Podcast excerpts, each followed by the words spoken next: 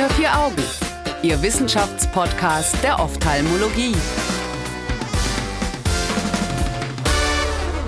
Hallo und herzlich willkommen zu einer neuen Ausgabe von Unter vier Augen, dem Ophthalmo-Podcast. Ich freue mich, dass Sie wieder zuhören und ich freue mich auch, dass unser Experte Professor Kaimak heute wieder da ist, um mit uns über Myopie zu sprechen. Hallo. Hallo, schönen guten Tag. Heute geht es um eine Kombinationstherapie aus DIMS, da können Sie ja gleich nochmal sagen, was das ist, und Atropin zur Behandlung der Myopisierung. Herr Professor Kaimak, wir schauen uns heute eine Studie von Nucci et al. an. Was ist denn nochmal DIMS und was ist nochmal Atropin? Warum nimmt man das jeweils? Also die Kollegen aus Italien haben sich mit einer Studie befasst oder haben natürlich etwas durchgeführt, was eine praktische und klinische Relevanz hat. Mhm. Ähm, wir wissen, dass das Atropin ja ganz gut wirkt mit 0,025-prozentigem Atropin. Vielleicht in Europa wirkt dann auch das 0,01-prozentiges Atropin zur Hemmung der Myopie. Und wir haben ja durch. Warum betonen Sie das so? äh, weil der Effekt wahrscheinlich bei null, also wir haben Unsere eigenen Real-Life-Daten haben gezeigt, dass wir mit dem 0,01-prozentigen Atropin schon eine Hemmung erzielen können, aber die ist nicht so knackig, wie wir es eigentlich gern haben wollen. Und deswegen bevorzugen mhm. wir die 0,025-prozentigen Atropin, weil wir auch gelernt haben, dass die Compliance und die Adherenz und auch die Zusammensetzung von dem Atropin sehr, sehr unterschiedlich ist und deswegen wir eigentlich auf eine Zulassung von Atropin hoffen, bei der die Formulierung dann auch wirklich gewährleistet ist. Und okay. so eine Werbung in eigener Sache und äh, für die Universitäten. Es läuft gerade eine Studie, eine Dosisfindungsstudie mit dem Atropin, bei dem wir, ja. da ist Hauptführer Professor Lacretz aus Freiburg, der das leitet und wir benutzen bei unserer Studie, die Dosisfindungsstudie, die gleiche Formulierung wie die Kollegen äh, von den Universitäten, damit wir da einheitlich an die Sache rangehen. Also das heißt, wir haben etwas für Atropin und jetzt hatten wir auch gesagt, die optischen Korrekturmöglichkeiten und da ist natürlich so ein Brillenglas das einfachste. Und diese DIMS-Gläser, dieses Defocus Incorporated was kommt M? Multifocal Segments, das heißt irgendwie, das ist, kann man sich ja kaum richtig Ein merken. Ein langes Wort. Ein langes Wort. Also DIMS. Einfach genau. DIMS. Ja. Einfach DIMS und, und die MyoSmart Brillengläser, ähm, die führen dazu, dass diese kleinen Linsen, die auf der Oberfläche drauf sind und die man nicht seh, seh, sieht, die haben eine Nahaddition von plus 3,5 und die führen dazu, dass die Bildschale, diese zweite Bildschale in der Peripherie vor die Netzhaut kommt. Das heißt, wir haben einen myopen Defokus mit diesem Brillengläser. Und das ist ja so der Trick an der ganzen Sache, was wir schon beim letzten Mal gesagt haben mit multifokalen Kontaktlinsen oder mit super asphärischen Linsen. Wir müssen das Bild vor die Netzhaut kriegen. So. Genau. Jetzt. Wer da Interesse, Interesse dran hat, darf sich gerne die letzte Folge anhören. Was mhm. haben Sie denn jetzt in dieser Studie gemacht? Genau. Die haben sich gedacht, wir haben aus der Literatur gehört, DIMS-Gläser gegen Placebo hat eine 60-prozentige Reduktion. Also, was machen mhm. die Kollegen? Sagen, naja, da bleibt da 40 Prozent übrig, also müssen wir noch was draufhauen. Furchtbar. Ja, wir wollen ja hundertprozentiges äh, äh, Korrektur haben, deswegen hauen wir noch das Atropin Natürlich. rein, wir kombinieren das Ganze und dann schauen wir mal, was passiert. Es müsste quasi doppelt hilft besser oder ist doppelt so gut. Das war so die Idee. Welche Atropinkonzentration haben die jetzt genommen? Die haben die 0,01-prozentiges Atropin ah. genommen. Ja, mm. aber gut, äh, gut, ist, ist ein Italiener, da wächst vielleicht ein bisschen besser, ist ein molto bene hier mit dem Atropin. Schauen wir mal, was passiert. Ne? Mal schauen. Aber Sie hatten ja. ja. auch schon erwähnt, dass Atropin 0,01 Prozent von der DOG ja bisher das einzige empfohlene ist. Und wir haben ja, also, Ganz genau. um heißt. einmal kurz das noch erwähnt zu haben, äh, für die Leute, die die letzten Podcast-Folgen nicht gehört haben, es ist eigentlich so 0,01 Prozent ist kein Prozent. Kann man das so zusammenfassen?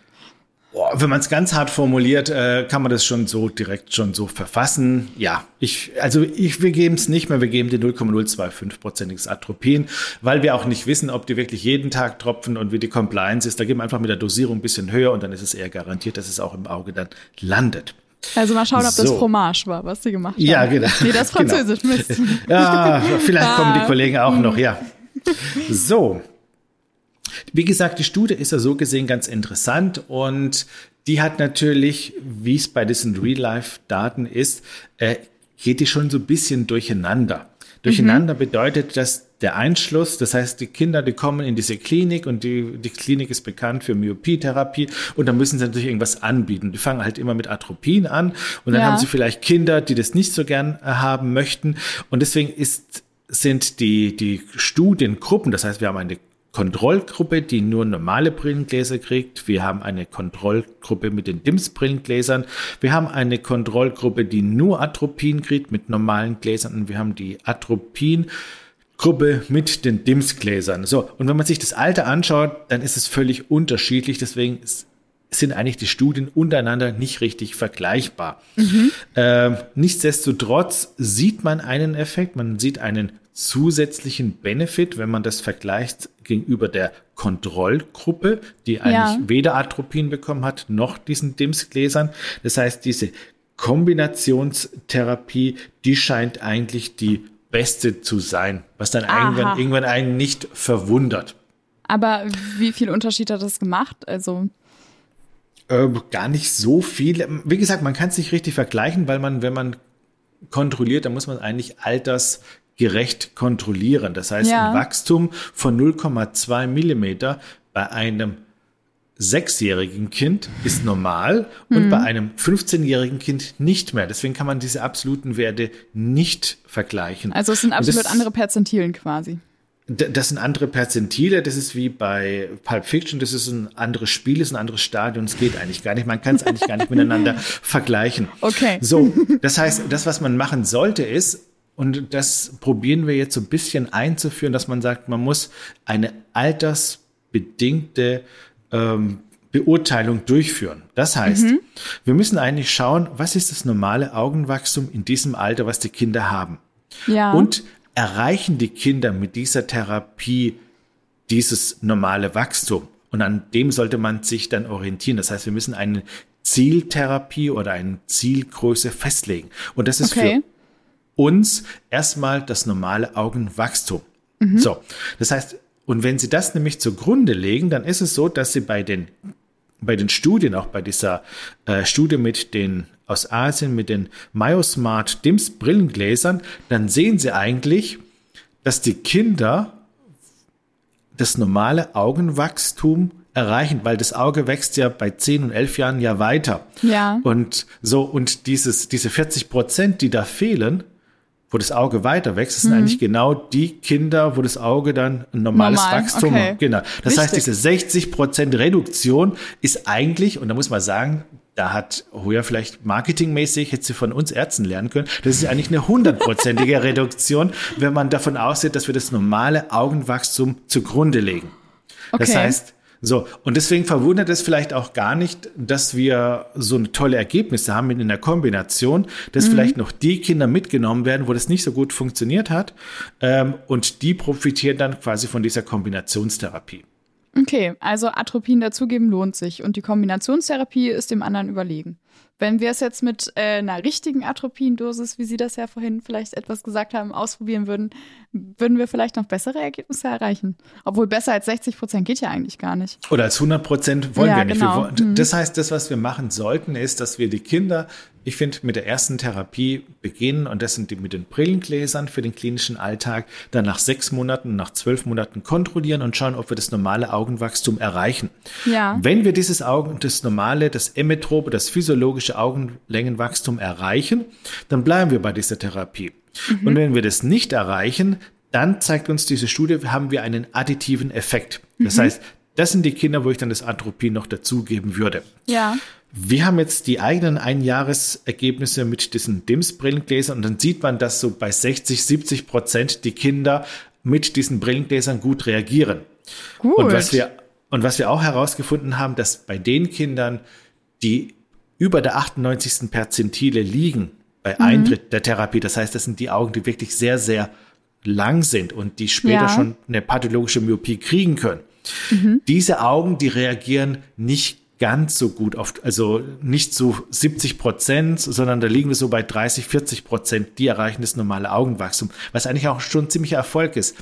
Aber wenn sie, wenn das Kind kommt und ich messe und ich sehe, das ist über der 98. Perzentile mit der Alter Augenlänge. Sollte das Kind kommen?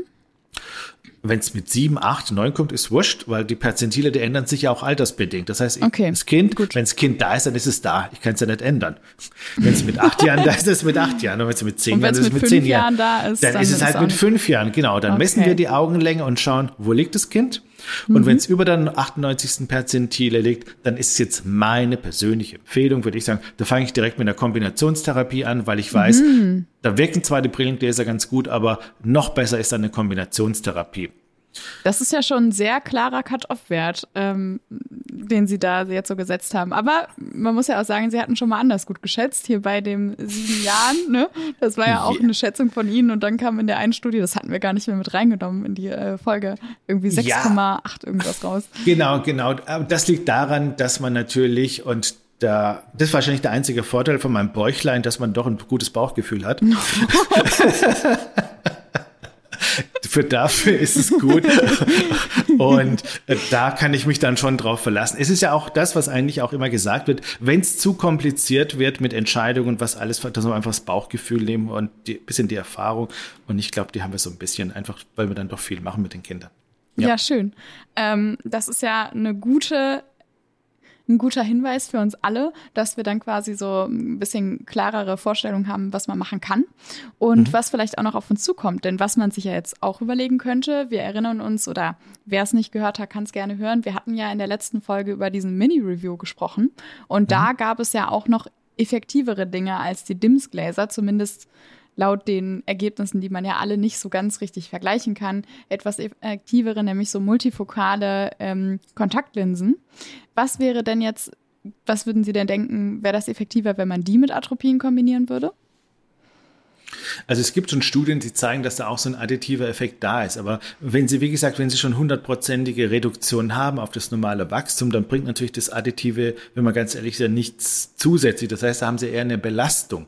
Ja. Ähm, und prinzipiell ist es auch so, Sie können nicht, oder ich finde, man kann nicht sagen, was ist jetzt besser. Wir haben gelernt, periphere Refraktion, periphere Biometrie wird noch eine Rolle spielen. Das heißt, da werden wir auf individuelle Therapien dann irgendwann zurückgreifen können, wenn wir das noch ein bisschen weiter Jetzt kommt ein Wortspiel, fokussieren. Hahaha.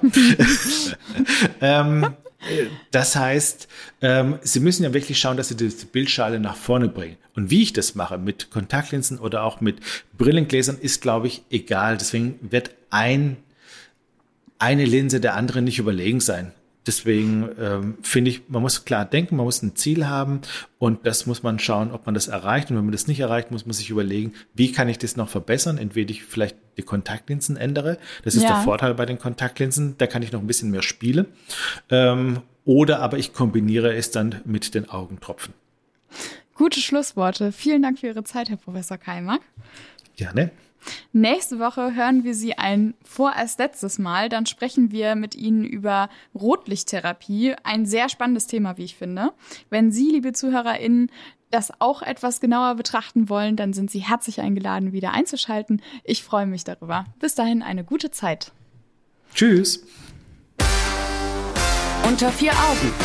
Eine Produktion der CareCom GmbH unter der Leitung von Prof. Dr. Alireza Mirshahi und Tobias Kesting.